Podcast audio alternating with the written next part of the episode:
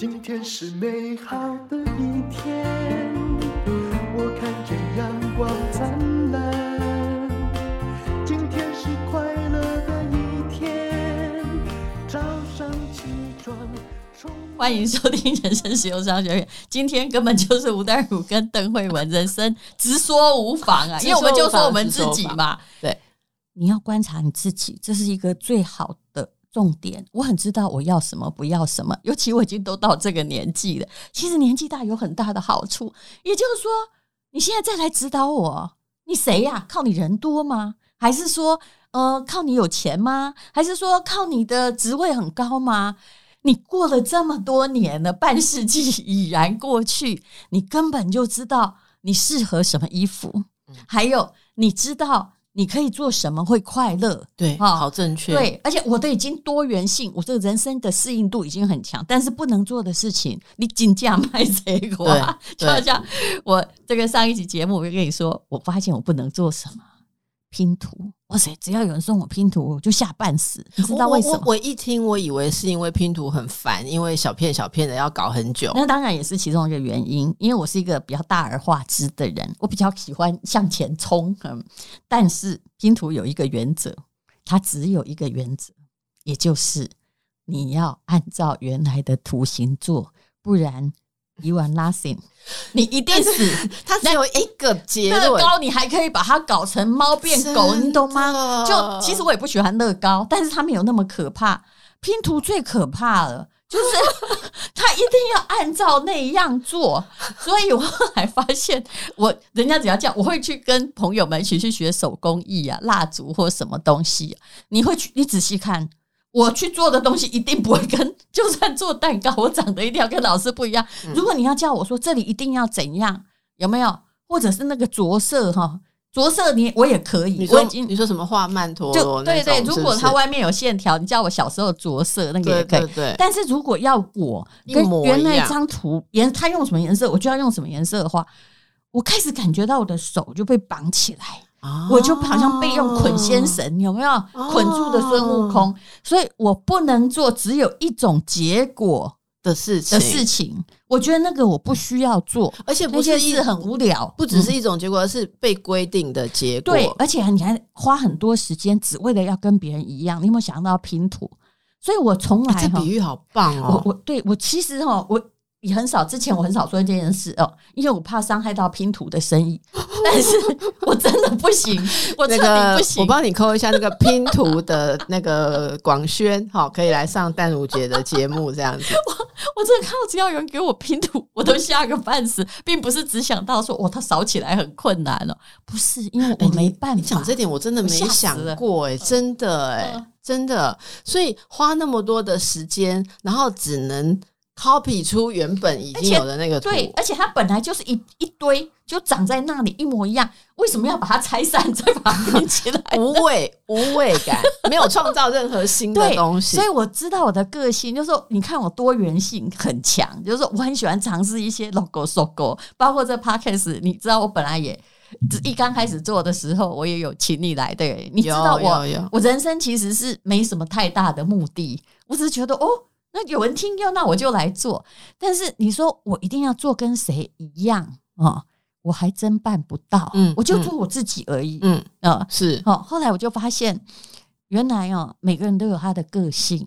所以你问我说会不会去请教别人意见？哈，我真的老实告诉你，没啥好，我还真不会期待。但是我会去看书。对，就是我、啊、看书也是看来你自己，也是别人的意见，对不对？我会看书，看他整理一下，说，嗯，我觉得这样才对，然后去试试看，不是没有错。包括投资，哎、欸，你看，我问你，我去日本投资前是谁是真的在指导我？没有，没有。其实刚开始就是一个试错过程，只是我想要看看，跟做化学实验一样，我对于这件事会有什么样的结果。我觉得太有趣了，是啊、呃，而且我很怕看到，除了拼图之外，我还很怕看到来宾带着那个稿子，上面都写好了。你知道，我有时候遇到那种情况的时候，我会有点说真的啦，哈，我我会有点觉得说啊啊，他都已经准备好了。不让他讲，或者我跳提问的话，他可能会很困扰，我会我会勉为其难。是可是我就会觉得说，那哦，用你的比喻，我就又被玩拼图了，就又被玩拼图，我就一定要把你六题都拼完。可是你知道吗？我我有时候真的遇到过铁板，就是我我有我有。就是来宾，然后给了访纲。其实有时候访纲是气质写的，对，其实因为它是自入型的稿子，所以会这样子。对，他可能跟尤其是什么有某个单位，他们要宣导某个事情，然后他们就给了东西。然后有一次我访，那我就我就我其实觉得我已经有造访纲，只是他回答一个东西之后，我就接着他的话讲下去。对对结果录到一半的时候，那来宾就停下来说：“你为什么没有造访纲？”来宾哦，来宾说：“你为什么没有造访纲？”然后我就说，哦，是。然后我就说，诶，那你刚刚回答的那个，呃，我觉得是其实是第几题的反纲，我就把它连起来，告诉他说，其实我是先问的第几题。然后他就说，他就说这样我没有办法回答。然后我只好停机，然后那边等一下就要剪掉。然后我。我我就要顺着他，那我其实那天有点情绪，可是我后来你就是不心里其实是不高兴，但你外表好好的，我知道这种社会化我们都有，对，但是我心里的感觉哈，说真的，你是来免费来节目上 promote 你们。会想要 promote，我是免费让你公益来讲这个东西，然后你来就一定要照你的讲，然后人家我也不是跳提问，我是很关心你讲的事情，要帮你厘清，因为你讲的听众听不懂，所以我想要帮你讲的更清楚一点，然后你还不 appreciate 我的努力，然后我我其实你刚刚讲我才知道，其实我对这种东西抗拒，原来这些都是不重不重要，最讨厌的就是你要我按表操课，是。是，欸、但是我觉得那你的主持节目，我我作为一个刚在学习主持节目，我来请教你。不要这样，你已经是非常专业主持人。我感觉武当，我就拍到底呢。我跟你讲，我武当现在脚本啊，哈，嗯、我干嘛把卡把去哈？你会照本走吗？你觉得我有照本走过？我不知道你的本、啊。我要是遇过像这样的，我遇过一两个而已。但其实我们的前置作业做得很好，是沟通。如果有人去跟制作人说，包括中广也是一样，其实他们对我很好。就是当 Podcast 当然更自由了哈。他们如果说一定要照着那个稿子访问啊，我们的那个制作人都会跟他说，他这辈子没有照过稿子。不过什么是重要问题一定要问，你给我勾起来，你知道吗？对对对。但是你要照我那个路啊，拼图在拼第一篇、第二篇、第三篇，没办法，我受不了。你另请高明。我这我我曾经其实我不是故意的，但是我真的是在节目上哈。给某一个那个来宾很难看，当然后来呢，他封杀我，我封杀他。你想，因为他是做那个月饼的厂商哦，然后他每次讲出来没关系吗？没没有，月饼厂很多个啊，反正这家现在大概不太在了。然后他就比如说呢，他应该就是。如果你找一个公关经理发言，你应该知道我的个性嘛？我个性是照顾人的。假设你做月饼，就算你说不要帮你 promote，我一定会帮你 promote。这个真的要说一下，淡如姐真的是这样，你真的放心。比如说你这本书敲我这本书，其实我们我们根本没有来敲通告，但如姐就说：“哎、欸，阿念是有车吗？” 因为我是想找你聊聊天呐，对不对？不然没有理由找来嘛。我们又没有付人家钱，别这么说。我其实我每天都很愿意来这样子，我会很愿意每天来蹭饭。结果。你跟你讲那天才好笑，我其实那天很闷，但那时候我比现在年轻。要是我现在，我可能会用另外的方式。他就刚好他派上一个，他说吴小姐，我很不会说话。我昨天晚上背了一整一整个晚上。我就想说，现在是怎么样？其实你要知道，你不要告诉主持人你很紧张，主持人会更紧张。我已经算很不紧张，但是因为我不知道问什么，你会不会回答出来？所以你就跟我聊天就好，把我当正常人。你家隔壁邻居，这样节目也会很好听，对不对？然后当天他讲月饼，他一定要讲。他说他就自己开场了，他就说：“你怎么没有问我嫦娥奔月的故事？”那在第一题来了，你知道我讲什么？我现在说，我真的个性不好，我那时就说。这故事不是小学的时候，我想我七岁就知道了吧？他说：“可是我就背了这个。”我说：“好啊，那你讲哦。”但是其实我忍不住笑了起来的。其实我后来有跟那个，因为他是制作节目，我有跟那个节目的那是制作单位，我有跟他访，就是有跟他谈过。我跟他说：“哈，因为哈，我还跟他解释传播的本质，你是要来 promote 对不对？你付了钱。”来置入，你就是要 promote 到最好。你应该派会讲话的人来，而不是派了一个来讲嫦娥奔月又讲的不太好听，然后却让人家连带想到你月饼很难吃的人，嗯、我是会这样去做背后的沟通。嗯嗯，嗯虽然就未必有用，可是问题是说，你觉得我讲的不是真的吗？我也是为你公司好啊。嗯，而且啊，他可以用到吴淡如这样的主持人的脑袋来问问题，来呈现。他竟然坚持他自己的稿子啊，这怎么怎样活派？不是 我的意思是说，那你就找了一个不适合传播界的。那个人嘛，我其实后来只要是这个节目，我都问了一件，只要那个人不认识，认识我当然知道他怎样，他都可以有他自己的一套理论。但只要那是不认识的，我只问了一句，他说：“请问你觉得他会不会说话？”嗯嗯，如果他不会说话，那很抱歉啊。如果他长得很漂亮，请他去跳舞啊。那如果他这个又不会说话哈，因为。广播或者是声音的，只要说话嘛，对，那可不可以请他们公司会说会说的人来？不然有时候我问老半天，他说：“嗯，是这样。”我的妈，没错，没错，不然就干脆给你口播就好了，对给你讲就。因为你传播是要得到那个 plus，不是要得到 minus，对吧？没错，嗯，没错。所以你看，这这就很有趣嘛。我还遇过那种是你那个。访得很顺，然后来宾主持人聊得很愉快，就自己录完很嗨之后，发现写脚本的人不开心啊，他觉得他没有被尊重，因为他的脚本写了三天三夜，结果你没有照他的本走。我我也我也遇过要 take care 这样子的人，我觉得你人比较好，因为我们做电视节目都习惯了，而且哈，当时跟我合作的主持人也是这样，嗯。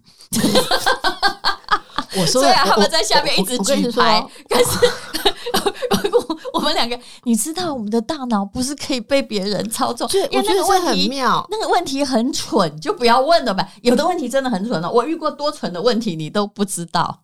嗯哦，可以可以猜想，没有你一定猜不到，你有你有记得最蠢的？有有。那是什么猜？难以猜测啊！是什么去猜？这样你会想到，但是我讲一个故事，这是真的哦，我绝不就没有过度形容。当时就来了一个节目的制作人，假设说哈，我跟这个诶张大同在主持节目好了。其实张大同的爸爸，我必须把故事这个糊一下哈，就是他刚去世，然后那天是在讲丧葬的一些。嗯，反正你知道，谈话性节目就是在讲什么鬼故事啊，玩的玩的，或者是一些特殊的台湾习俗。他竟然在下面那个题目拿一张大字报白纸，对不对？上面跟我说：“女主持人，请你问张大同，就是我旁边的。他当时呢，哦，他现在他母亲过世，他有没有找孝女白琴来哭？哦，来，我我你荒不荒谬？”对，荒不荒谬？对，他举了三次，我真的哎、欸，我的最大的好脾气就是不理他。我隔壁的人应该也知道我没有蠢到会去问这个，对。但是他不断的在举，他可能也写了三天三夜。哎、欸，我觉得他脾气真的也不错。差不多在休息时间的时候，他就冷着脸就进去了，然后就叫经纪人来把写的人就打骂了一番，这样子。嗯，你真的能受别人摆布吗？对，所以我觉得、他才刚出来，初出茅庐写三天三夜。那可是我们在这一行多久了？对，我不能被你害死啊！是，所以你的你的这个自主性其实也是负责，对不对？好，负责任。我讲这例子很经典，这个非常经典。这蠢问题够不够蠢？是，其实我我当时还遇过更蠢的问题，大概也是。同样一个吧，嗯，同样一个人，对。然后，然后，比如说，他当时，他可能是为了要那个，他真的不懂人情世故。比如说，我那时候是生了一个，就是我家小孩是早产儿嘛，对不对？妈妈其实是不是已经很担心？在我付出了大概没有几个月的时候，那个大字报也举起来，是叫，嗯，人家问你，叫旁边的人问啊。哦就是我旁边的人问，那时候来了一个医生，可能是妇产科的，就是叫旁边问那个妇产科医师说：“嗯，早产儿以后哈，如果是女生嫁人，是不是就不会生？器官会发育不完全？”啊，我旁边的那位也没问，因为他没那么蠢，他也没那么蠢啊。可是你何必呢？对对对，你就不懂事嘛，对对不对？对，嗯，所以真的结论是，你有没有看过这么蠢的问题？你你这样讲，其实有点唤起我的记忆。怎么样？也有吗？有啊有啊，但是我那个太太特定了，一讲大家可能都知道。比方说，就是在座的来宾有一个很重要的人生的伤痛，然后大家都知道，是是。可是他们的脚本里面就是要我来问他说他是怎么原谅加害者。就一直要消费这件事情，这种很多，就是我们做节目，但我觉得以前我们一起做过新闻，是是是有的时候他们就是一直认为说消费消费某个议题就会有收视率，可是我觉得事后你自己。其实不需要到被骂过啊，其实你只要有一点点 sense 去想说，其实那是人情事理嘛。对，其实根本就不会。你你你博到的收视率是一堆人来骂我们是没有头脑嘛？对，所以这个其实就是要自己负责。可是、嗯、可是这种个性说起来很容易啊，我不知道你有没有感觉，有些人他真的很没办法去抵抗别人的指令。像像我觉得我是从小就。还蛮习惯，就是 我刚刚讲的嘛，就上一期讲的，我幼儿园的时候就可以不管人家叫我怎么做，因为我觉得我在家里面也是蛮坚持这样事情。我小学也跟老师顶过，你刚刚讲嫦娥奔月，我也我也顶嘴过这个事情，也是被老师冷冻了一学期啊。啊，我说，我觉得以前的老师真的权力好大哦。立功嫦娥奔月，我真的有很想讲，那我讲一下。好，你讲。这是上完你的节目，觉得邓慧文是一个怪胎，真是 完全。你不用怕，我跟你讲，我还有更怪的。就是我讲完你节目，觉得大家都觉得我是怪胎。好，呃，我的老师说。大家以前都认为月亮上面有嫦娥，但是经过阿姆斯壮登月之后，已经知道月亮上面其实是没有嫦娥的。这样大家懂吗？嗯，然后我就一脸的不爽，这样。嗯、然后老师就说：“大家都懂了吗？大家都点头。大家都懂了吗？可能我就没有点头。”结果老师就说：“四十三号，哎，那时候三十七号，三十七号有什么意见？”嗯，我们那时候就照座位号嘛，就就我。然后我就说：“呃，我并不觉得阿姆斯壮登月就可以证明。”月亮上没有嫦娥，嗯，老师就又开始觉得我是 智障还是这样？老师就说为什么？嗯，好，然后我就问他说为什么阿姆斯壮登月你就知道没有嫦娥？我说老师问我为什么？我说我才问你为什么？老师就说我让你讲啊，那大家都同意。为什么？他说他并没有全部照完。哎哎。你讲这是最基本的，对不对？对，我跟你讲，我那时候就注定我要做荣格心理师，呃、你知道吗？呃、我还没有讲这么科学。我想戴茹姐你会理财，就是你有理性的头脑，你知道全部找遍才知道是不是没嫦娥。对啊，我也没你这么理性。我就说嫦娥，嫦娥不是仙女吗？嗯。阿姆斯壮这么粗壮、那么奇怪的机器来到他的月球广寒宫，嗯，他不会把你变成就是让你看不到，或者是变隐形，好、嗯，或者是怎么样？然后，然后我就说，如果你告诉我那是。有 有特别的神或者是仙女这样的月神，嗯、那他就有某种法力。所以你跟我说一个人去跟一个女女仙女对峙，他没有看到就没看到，他配不配看仙女？我我小时候就有这种想法，嗯、我就有这种比较超浪漫的，比较浪漫。对对你是成绩太好，不然应该是当文学家呀。哎，我就一直想要念文的，我妈说那样会饿死啊。我所以。不是每个人都像吴淡如啊，我就念法律的，我也是怕饿死哦，你不要这样。后来后来发现说，我还是饿死算了。我想这些老师可能想起来就会觉得说，这就是就是就是没有办法啦，我我没有办法轻易的被人家说服。嗯，其实要说服我很难呢、啊，因为哈。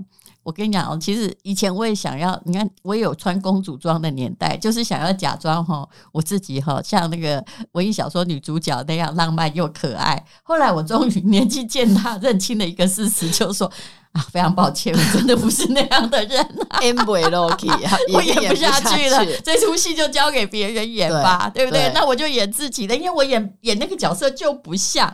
可是因为。我觉得这个每个人都跟他的成长过程有关系。其实我是一个从小是乖小孩，就是我是会很安静，但是我不太会违抗你，因为我会阳奉阴违，所以不会像我那么白目，就会举手讲不同意见。对对对，基本上，因为为什么？因为以前会被老师打，后来我就会发现说这样对自己有点不利，有有 损，有损，顶嘴很不利。呃，所以呢，我就会阳奉阴违，但我心里会觉得说。这个决定，这个说法真的很蠢呐、啊，就你知道吗？你自己心里的声音就出来了。这不是一种理性主义的启蒙吗？是，这个是应该要学，真的应该要学，知道现实，然后知道自己跟别人的关系是什么。哎，这你这个这也是属于直接面对。其实，当你不怕对抗别人愚蠢的指令，或者你阳奉阴违，根本就不理他，假装没听见的时候，你真的才能做你自己。而且，这个代表哈，就是别人不能决定。你的命运，你也比较不会彷徨无助，因为我跟你讲，你遇到 A 哈，他说北方，你一定会遇到 B 说南方，嗯、对不对？嗯、而且啊，其实我为什么那么喜欢经济学，或者是喜欢那个呃行为经济学？也就是说，他告诉你百分之八十的人的决策其实是愚蠢的。嗯，是。如果你按照别人的说哦，都很好，现在去投资，我肯定你死，你的投资一定死。所以，当你做投资，也不要再去问很多人。有时候我真的觉得奇怪哦，就是为什么大家想要？就是我当然不是什么专家，但很多人喜欢就是专家。其实，因为很多人在表台面上我们都认识嘛。有一个人，他真的错过了二十年的房子成长期，他在当房屋专家，一直叫人家都说，从二十年前就叫人家不要买。他的预言从来没发生过，哦、就是会崩盘。哎，对对对，会崩盘。然后呢，啊，这个在对岸，我们在之前说过那个例子，对岸也有这样子的人，他一直说从从那个北京房子一万人民币一平米时，他就说他会崩盘，一直崩到现在。嗯嗯。嗯，然后有一些人就是他做股票或什么，他也真的没赚到钱过，他竟然也可以来指导大家，是为什么？啊，就是。因为很多人喜欢有人告诉你一个明确的答案，而且讲的好像就是方法很简单，你都不用思考。所以为什么你现在给我看 Netflix 那个影片？其实我不想看，但我知道他在演什么，就是他在讲韩国的某个宗教，有没有？为什么大家要去相信？教主讲的那么荒谬的话，对，来淡如姐顺便让我 promote 了一下我的另外一本书《疗愈陷阱》。疗愈陷阱讲的就是那个邪教里面大家跟教主的关系到底是建立在哪里？其实就建立在一件事，嗯，懒得自己学战。对，所以这是一件最可怕的事情。但你会发现说，如果今天我遇到问题，其实我不太爱去问别人。你其实自己 Google 也许也可以从五十个答案中找出一个答案。当然，我跟你讲，Chat GPT 不会告诉你真正的答案，我已经试过了。但你必须去问他什么没有真正比较资讯，就是。嗯，很多人会去问 Chat GPT 说：“现在我投哪一支股票？”我觉得他这方面不行，对他不行，他是会格式看起来很像样的，他其实是给你一个论文格式的，对，它是一个一二三四哈，它是一个组织，就是他把一个东西渐渐就是用这个系统化，其实这个就跟城市的设计是有关系的啊。那么呃，至少把一个披萨切成了四片，他切的不错。那你有问过 Chat GPT 说吴淡如是谁吗？哎，他讲什么？讲没有问过，但是我有请他问说，那个嗯，请你模仿吴淡如的口气写一个什么的促销文，他可以，他可以，因为这是我们公司的员工被我骂文笔不好之后常做的事情。嗯，你是用用 Chat GPT 帮你写稿子，接促销文，不要卖东西啊，卖咖啡啊。我发现他真的写的比他平常好。但我觉得他怎么看起来这么？这篇文章好像出现在谁那里都可以。对对对，会有那种感觉。你也是个通稿。现在很多做 podcast 是叫 ChatGPT 写访纲。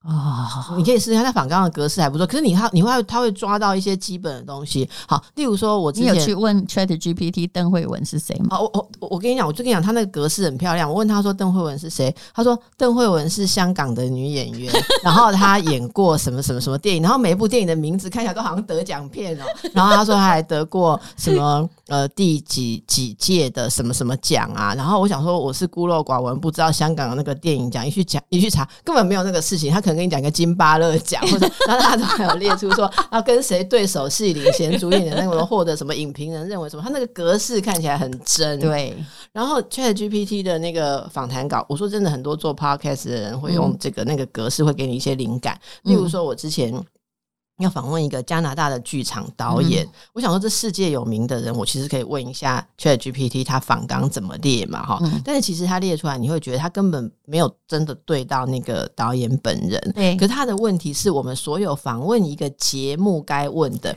例如说，嗯，请问导演创作这个东西的灵感是怎么来？这个东西主题对你个人的意义是什么？你下一步要做什么？你要跟观众讲什么？他的披萨切四片，我觉得那四片是很顺的。是有构成一个没错闭锁的那个逻辑，对。